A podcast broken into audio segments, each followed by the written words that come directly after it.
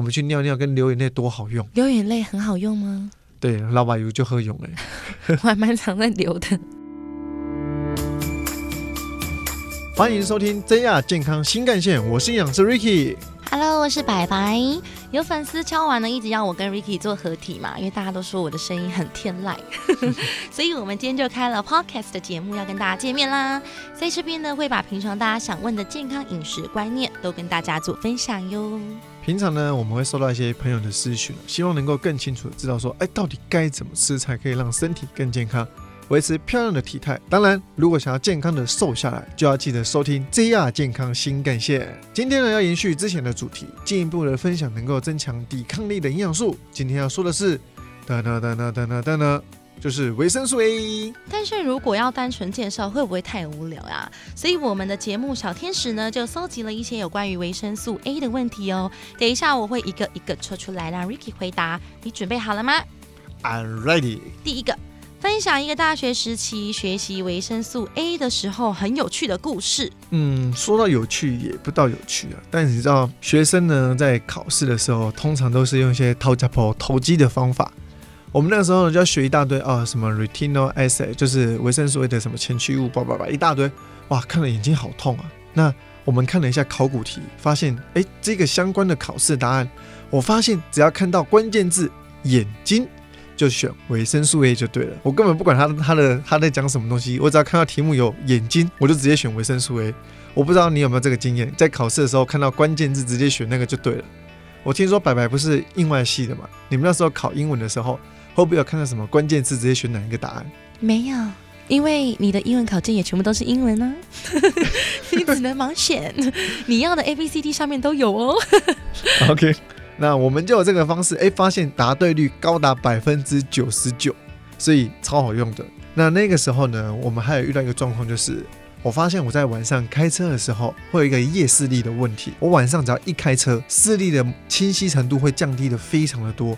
让我发现啊，原来我就是因为维生素 A 补充不足，所以我的光敏感是比较弱的，所以在晚上呢得到了一个视野跟视线也是比较差的。这就是我相关的一些小故事了。哦，那接下来呢，我就要来问问看，Ricky，请问维生素 A 对身体的好处有哪些呢？如果补充足够的维生素 A，它就可以维持我们黏膜组织的完整以及湿润性，让我们的病菌不容易入侵体内。那再来是维生素 A 也能够调节和增强免疫细胞的反应。简单来说呢，就是我们身体呢会有一批的军队，那它会来去对抗我们的病毒跟我们的细菌。那维生素 A 呢，就是让他的武器变得更强，这样懂意思了吗？增加提供子弹的军火库人员吗？OK，你要硬要这样说的话，可以的，可以的。OK，这是像军火库的概念，这样懂了吧？好，我大概知道了，原来就是这个概念。好，接下来呢，想问一下 Ricky，在天然的食物当中，富含维生素 A 的有哪些呢？有没有推荐的？比如说动物类的跟植物类的？OK，很专业哦，还知道有动物性跟植物性的。那像动物性呢，就是像猪肝、鹅肝、鸡肝、牛肉，还有鱼肝。要记住哦，是鱼肝，不是鱼肝油。鱼肝油是补充 EPA 跟 DHA 的。想补充维生素 A 呢，就是我们的鱼肝。那像乳酪啊、乳油、全脂牛奶跟蛋黄这些呢，它的补充的维生素 A 是效果特别的好的，而且吸收率也会比较高一点点。植物性呢，还有像红萝卜。南瓜、地瓜、菠菜、节瓜，还有我们的暗绿色的蔬菜，跟黄色蔬菜跟黄色的水果。提醒一下大家，这些呢蔬菜呢一定要跟油脂类的一起烹调，吸收率才会更高哦。为什么啊？跟油脂？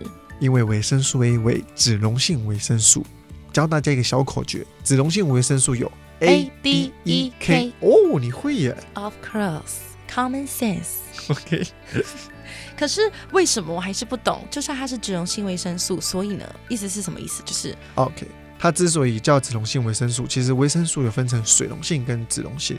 水溶性的就到身体当中，因为身体就是会有血液，也都会有水伴随着整个过程，它可以直接的分解跟吸收。那脂溶性维生素的意思就是它需要依靠油脂来帮助分解、消化跟吸收。哦，我懂了，所以要跟油一起炒，让油脂可以呃。分解它，然后让它吸收，是这个意思吗？Yes，good。OK，接下来要询问一下 Ricky 喽，缺乏维生素 A 或补充过多导致的缺点有什么呢？像第一个，缺乏维生素 A 呢，主要会出现眼睛方面的问题啊。还记得我刚刚讲的，想到维生素 A 就要想到什么？嗯，眼睛。哎，good，好，有记号啊。那像会有一些疾病，像是夜盲症、角膜干燥症，还有像是一些干眼症。如果呢有眼睛酸涩、常流眼泪、眼睛容易疲乏等等，很有可能就是维生素 A 的缺乏。是我是我，我眼睛有点微微干眼。所以呢，你就要注意听接下来我们讲的这一些东西该怎么去补充了啊。是的，第一个夜盲症，像我刚刚前面分享开车的案例，夜盲症呢就是所谓的色素性视网膜炎，大部分呢属于先天性的遗传疾病。少部分呢属于暂时性的而已，它原因就是因为诶药物使用或者是缺乏感光细胞色素主要的维生素 A，所以才会这个样子了。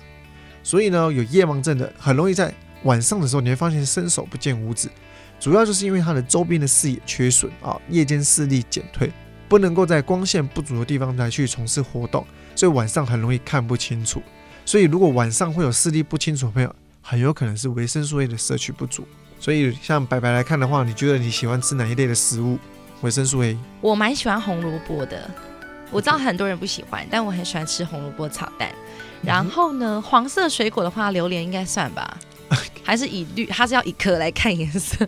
应该是哦，你这个问题有点问倒我了。应该是要以考倒了。因为我这个是真心，刚好就是这个现这个这个 moment 想到的。照理讲，每一种蔬菜水果有它的颜色，就是代表它有它的意义存在的，它不会无缘故长这个颜色。所以榴莲长成是黄色，是有它的学问在。这个有待考察，但依照逻辑的推论是可以过，可以过。好，对。那目前就是牛肉，然后黄色水果就是榴莲嘛，还有红萝卜，差不多了，enough。OK，这样也可以。好。那在第二个疾病缺乏维生素 A 的造成就是干眼症，干眼症的产生呢，跟维生素 A 缺乏也是有关的哦。常见呢就会有一点像是你眼睛非常干涩，很容易疲倦啊，想睡又会痒，好像又有东西跑进去一样。有时候眼皮会很紧绷，非常的沉重，还会分泌一些黏黏密物，有没有？很像眼眼屎的东西。这通常就是因为干眼症所造成的。是不是还会怕风，然后畏光呢？嗯，很多人有干眼症会有这个状况。因为我有干眼，但是我非常非常严重的畏光，就算呃前面没有太阳，可是现在是大白天，我没有办法朝天空看，我看一看我眼睛会直接强迫闭上。嗯，有些这是因为光线太强，不建议这样直接看。但你也很依照我对你的了解，我觉得你可能跟干眼症有一点点关系了。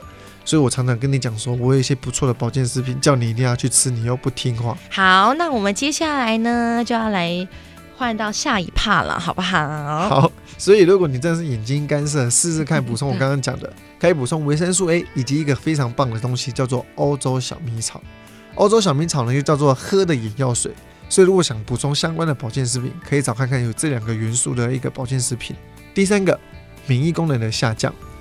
像细菌啊或病毒的入侵黏膜，很容易让我们感冒咳嗽。但我们身体除了有皮肤能够将身体与外界隔离之外，我们的眼睛、呼吸道、消化道和泌尿生殖道也有防护的一个机制啦。这些向外开口的一个管道呢，它所具有的上皮黏膜细胞，它就负起了阻绝病原菌入侵的一个责任。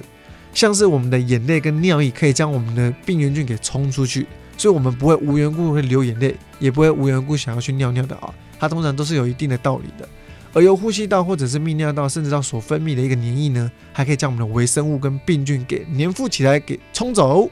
所以你看，我们去尿尿跟流眼泪多好用。流眼泪很好用吗？对，老把油就喝用了。我还蛮常在流的。所以维生素 A 呢，可以帮助我们上皮的黏膜细胞合成并分泌糖蛋白。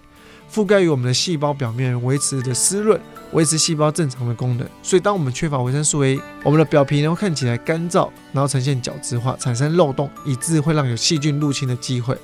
所以，我们维生素 A 很重要，它可以减少呼吸道、肺部、泌尿生殖道、肠胃道感染的机会。那我想要再询问另外一个方面来看的问题：如果今天我们维生素 A 补充过量了，会怎么样呢？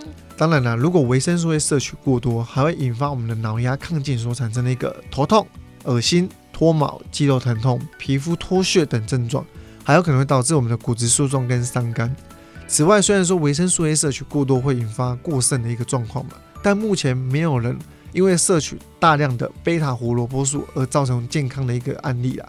但是呢，维生素 A 在成人肝脏中会过度的累积，依然会引发肝功能障碍的风险，还是要小心的。最常发生的就是各位听到了维生素 A 的好处，疯狂的吃相关的食物。各位听众不要一听到说我们讲哪个营养素好，就疯狂的去吃它哈啊。像这种一直吃维生素 A，一阵子之后会发现皮肤开始蜡黄，这就是吃了太多维生素 A 的食物。我们需要给它一点时间去代谢掉。但大家补充一点，维生素 A 摄取过多会产生毒性，但是摄取维生素 A 的前驱物贝塔胡萝卜素就不会了。所以补充时要注意你补充的是哪一种。大家只要记得每天补充食物要有上面说的那些食物在你的饮食当中，就不会有维生素 A 的缺乏喽。所以其实你也不需要去刻意补充啦。所以就是从你自己的一日三餐中去摄取就好了，然后正常的摄取量为主。没错。那在听完营养师刚刚的快问快答之后呢？大家应该都比较认识到维生素 A 了吧？如果你还是不太清楚的话呢，你可以把时间轴拉回去，反复的收听，想到的时候就听，这样就会比较清楚喽。其实，在台湾呢，如果你的饮食习惯算正常的话呢，很少人会缺乏维生素 A，反而呢还要担心吃太多的问题，补充过量。可是啊，如果你的身体出现刚刚说的一个警讯，就代表你该补充维生素 A 喽。而且啊，很多人会想说，我需要补充维生素 A，我要多吃一点内脏类的一个食物。但其实不必要啦，少量的摄取就可以了。哎，我突然想到，维生素 A 的补充里，动物性的好像有牛肉嘛，对不对？是。那挑油脂多跟油脂少的，有影响维生素 A 吗？其实它主要维生素 A 还是蕴含在我们的一个蛋白质里面，就是肉，所以它的油多跟少，如果你肉吃的一样多，油花跟多跟少就没有太大的差别哦。对就跟脂肪比较有差别了，是，但是你直接吃牛肉的话，刚好它的油脂就是跟维生素 A 是相辅相成的，它反而可以直接消消化吸收。对，其实我刚刚在想说，因为你说维生素。A 是需要油脂下去，因为它是脂溶性维生素。可是如果我挑了有很多的肉片下去吃，是不是也有可能影响到我的，比如说一整天的总热量啊，或者是这个就是看热量来看的，这就是另外一个议题了。我们现在讲的是以健康观念来看。当然，如果你想要注重热量，那你整个的一个总热量就要稍微去控制一下了。对，哇，好，谢谢营养师 Ricky。今天我们的 GR 健康新干线，身体健康看得见，维持体态，养生资讯不漏接哦。IG、脸书搜寻营养师 Ricky，还要记得订阅、分享 Ricky 和白白的 Podcast。GR 健康新干线，我们下次见，拜拜。